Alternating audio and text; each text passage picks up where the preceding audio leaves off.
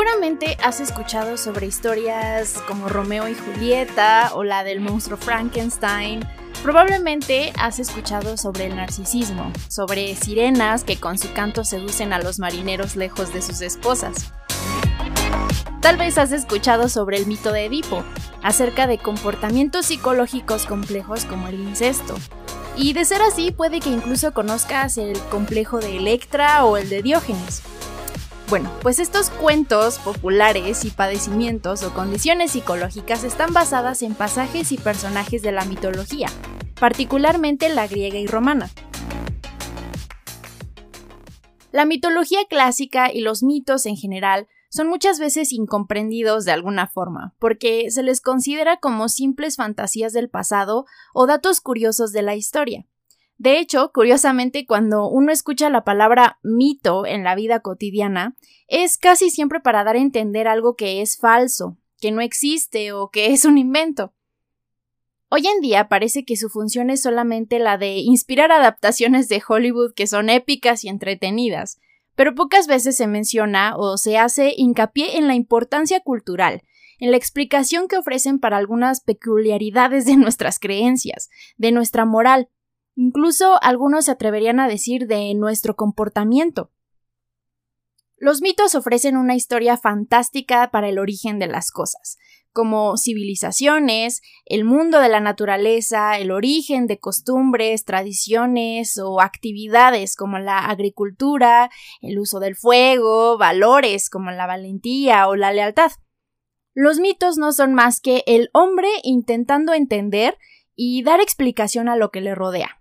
En un principio, estas explicaciones eran fantasiosas, épicas y grandiosas, porque así es nuestra imaginación, pero además porque no había un progreso intelectual, y mediante el discurso boca a boca las comunidades fueron construyendo, a partir de sus imaginaciones, una perspectiva de su mundo. En algún punto de la evolución de las civilizaciones que es difícil definir, los mitos se convierten en la voz de la razón, en la base de la moral o de las prácticas y creencias religiosas, en las bases de lo bueno o deseable de alguien en la sociedad, y en este sentido se convierten en unificadores culturales. De alguna forma, estas historias existen desde antes de nuestro nacimiento, pero a la vez nuestra participación en ellas al contarlas, expandirlas, interpretarlas y darles nuestra propia perspectiva de sentido, las transforma en nuestras también. Es como un dilema al estilo de El huevo y la gallina. ¿Qué fue primero?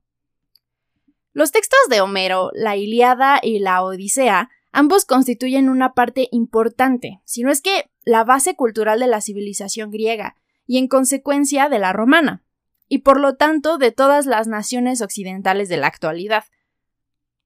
La forma en la que este escritor decide plasmarlas y dejar testimonio de la cultura y visión de su época nos dice también sobre las concepciones particulares de la historia, de los métodos de recolección de información que existían y que se creían pertinentes, del estilo de vida, de las costumbres y mucho más. Y es que la razón por la que los mitos suelen ser un poco dispersos, en el sentido de que existen múltiples versiones para una misma historia, o varios nombres para el mismo dios o héroe, es en parte porque en un inicio se propagan de boca a boca, no como ahora que tenemos escuelas o libros de texto que nos enseñan los mitos que unifican nuestra identidad cultural actual. En México, por ejemplo, tenemos las historias de la independencia, como el Pípila, o de unificación y heroísmo, como la de los niños héroes, que podrían o no tener un sustento histórico real, pero cuya función no necesariamente es la precisión histórica, pero la unión de un pueblo, la conformación de una identidad. Pero antes de que la escritura fuese asequible a la mayoría, las personas se sentaban alrededor del fuego a contarse las historias de su pueblo, de sus gobernantes, o la razón del comportamiento de los dioses.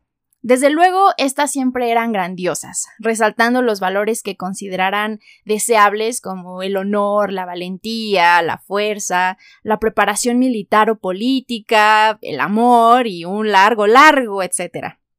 Al día siguiente, estos individuos compartían las historias con otros en el mercado, en los baños públicos o en el barco de pesca, e inevitablemente cada nuevo interlocutor Le agregaba algún detalle, un nombre, una perspectiva nueva, así hasta que el folclore popular, sin necesidad de papel y pluma, dejaba constancia de aquello que sobreviviese, o mejor dicho, de lo que permanecía luego de todo el proceso de teléfono descompuesto que se genera de esta manera.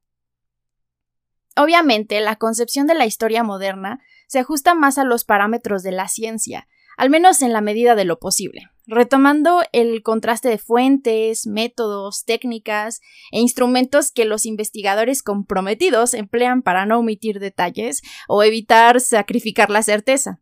Y tal vez por esta misma modernización en la forma de aprender, escribir y contar nuestras historias, es que los mitos en la actualidad no tienen más relevancia que aquella de la curiosidad o la trivialidad. Se suele decir que son valiosas por cultura general. Pero a veces cuando nos surgen preguntas que podrían ser simples, como aquellas relacionadas con las diferencias entre las religiones y sus prácticas o costumbres, o sobre los orígenes de las diferencias ideológicas y culturales entre los pueblos, la mitología podría ofrecer respuestas simples, y es que muchas de las prácticas y rituales son simples mimetizaciones, adecuaciones o adaptaciones de mitos populares en otras historias fundacionales que al encontrarse entre sí y chocar, buscan balancearse, a veces de formas amistosas, pacíficas y lentas, pero muchas otras a través de la violencia y la coerción. Por ejemplo, la percepción de un Dios todopoderoso que puede incluso resultar vengativo y caprichoso no inicia en el Antiguo Testamento. Por ejemplo, estas pueden ser características que a los dioses paganos no les resultan para nada extrañas y que se fueron adaptando conforme el cristianismo se extendía por todo el imperio romano. Algunos incluso aseguran que la imagen con la que se suele representar al Dios Padre, un hombre anciano y de larga barba blanca, corresponde con las descripciones o representaciones de personajes mitológicos, como Zeus. De esta forma, el mito de Gilgamesh, que proviene de la cultura sumeria, que a su vez se asentaba en Mesopotamia, o como la conoceríamos hoy, Medio Oriente, es uno de los más antiguos de los que se puede tener constancia. Entonces, conforme diferentes procesos sociales se desarrollaban, como las migraciones o los choques culturales y políticos, las guerras y demás, estos mitos se fueron entremezclando, adaptando y mimetizando entre sí, dando como resultado diferentes adaptaciones, reinterpretaciones o adecuaciones de algunos mitos considerados paganos versiones con diversos nombres, o bien culturas que se entrelazaban indistintamente.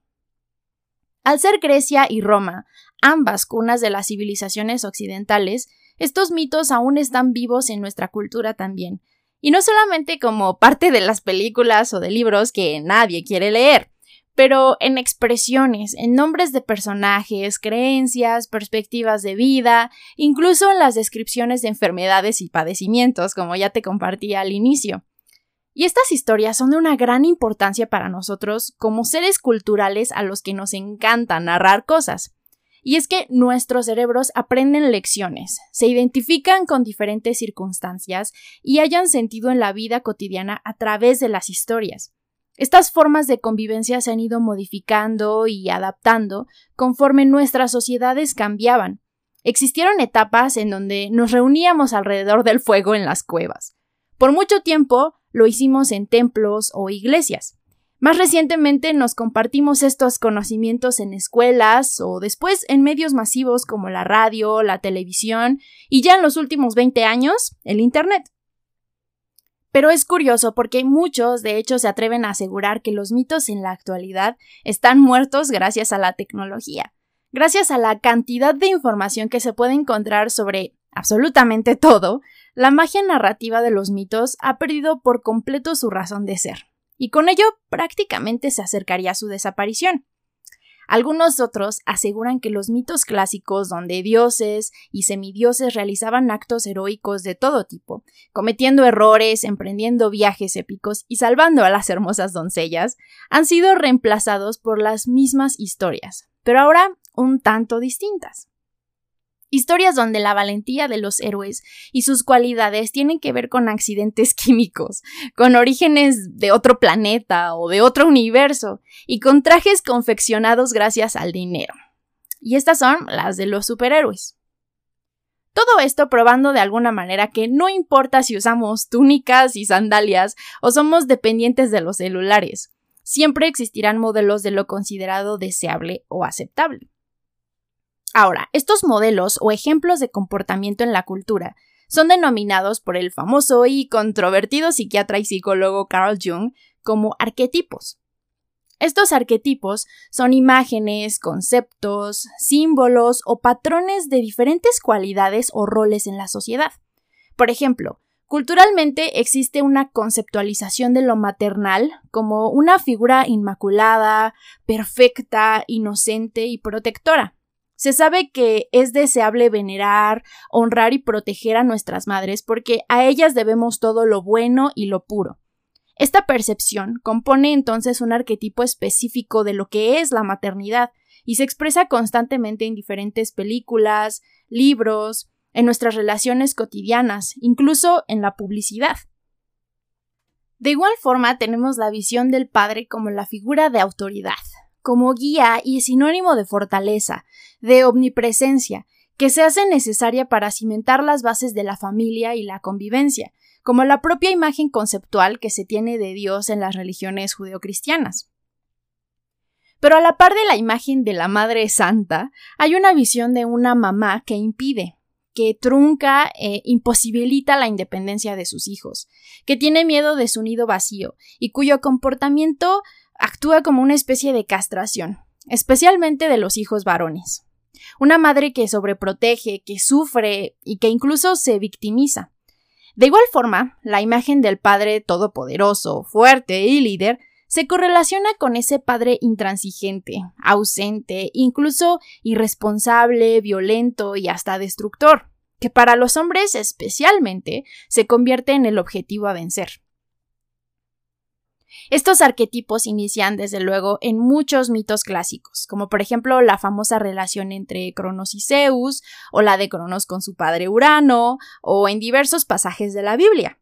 Y aunque estos se consideren anticuados o te definas como ateo, estas características se basan en el fondo en relaciones humanas que se replican y manifiestan una y otra y otra vez, también en nuestras historias, incluso en la mitología de la modernidad, como por ejemplo Darth Vader en Star Wars o incluso Tywin Lannister de Game of Thrones. Pero evidentemente estos no son los únicos arquetipos. Otro fácilmente reconocible es el del héroe con increíbles cualidades y poderes, pero que tiene una debilidad clave. En la mitología tenemos a personajes como Prometeo, Hércules, o Aquiles. Y en la mitología moderna tenemos a Superman, el Capitán América, Batman y muchos más.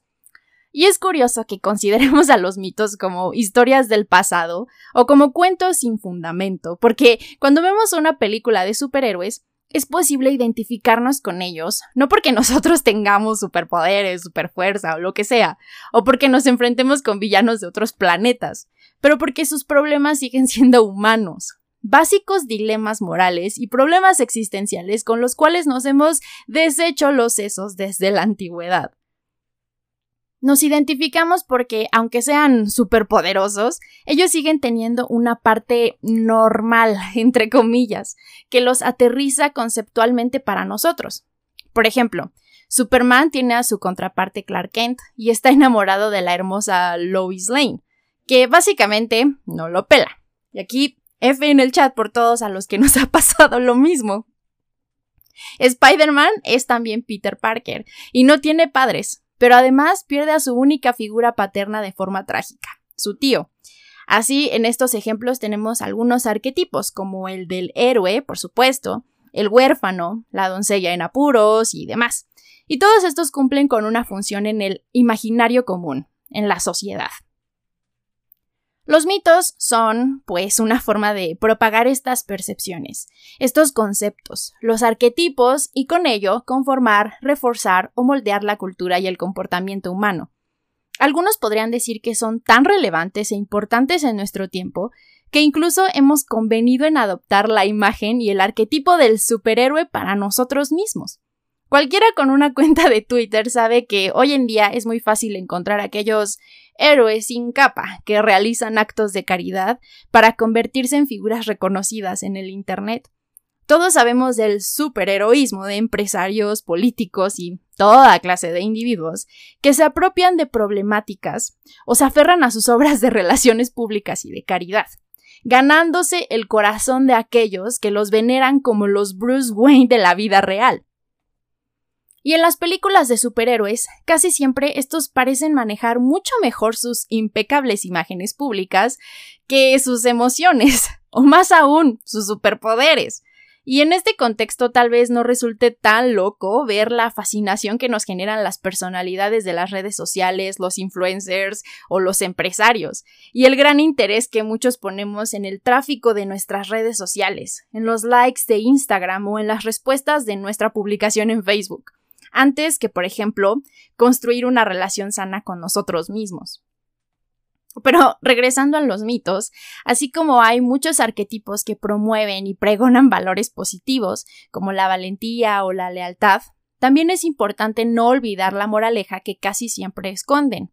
En la mitología moderna de la cultura pop y los superhéroes, es común encontrar hombres aún atrapados en sus traumas de la infancia, en sus carencias emocionales, en sus problemas paternales, siendo los eternos niños, como los Peter Pan o los Peter Parker de los cómics. Por ejemplo, se suele abrazar la imagen de Spider-Man como el huérfano infantil, siempre en búsqueda de la figura de autoridad paterna que no tiene. Se suele guardar afecto por Iron Man como el playboy supermillonario que en realidad está sumergido en la soledad y en la incapacidad de formar relaciones serias con las mujeres por ser emocionalmente distante. O también las mujeres con necesidad de empoderamiento, que no procesan sus traumas de abandono, su convivencia continua con una sociedad que las minimiza, y suelen por ello abrazar el rol de feminidad que ofrecen los cómics en las películas, donde solo hay dos opciones optar por la venganza y el revanchismo en contra de los hombres, o bien esperar que el héroe le dé permiso de liberarse a sí misma.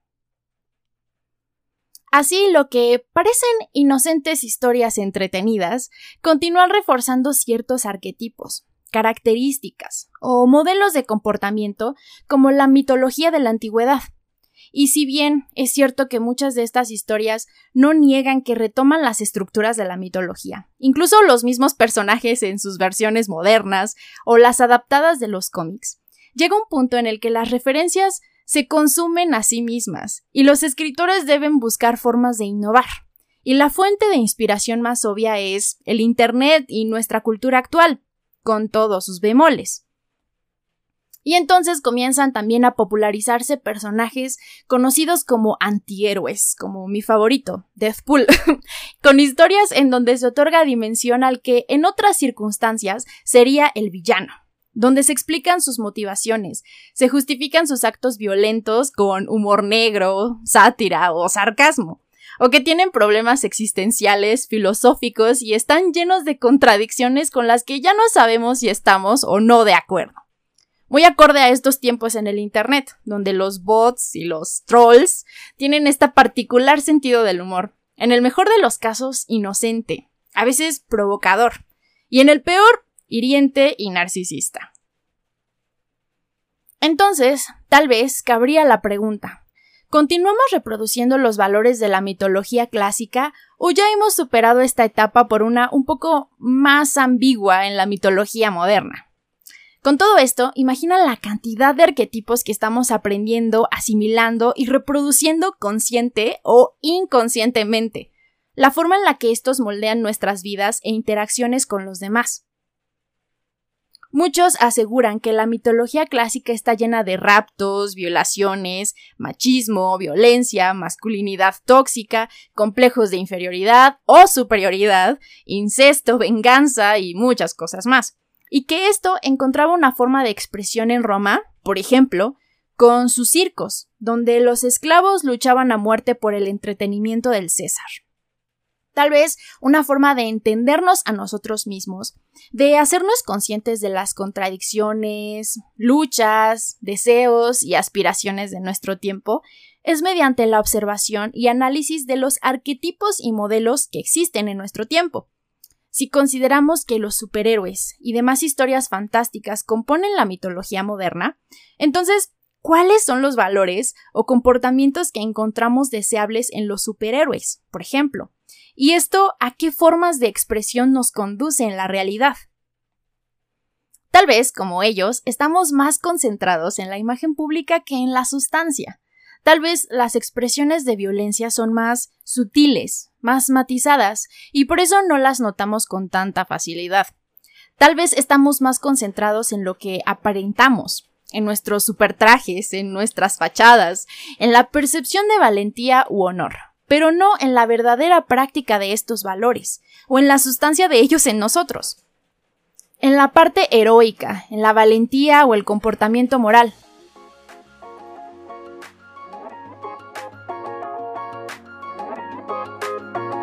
Pero todo esto son solo conjeturas.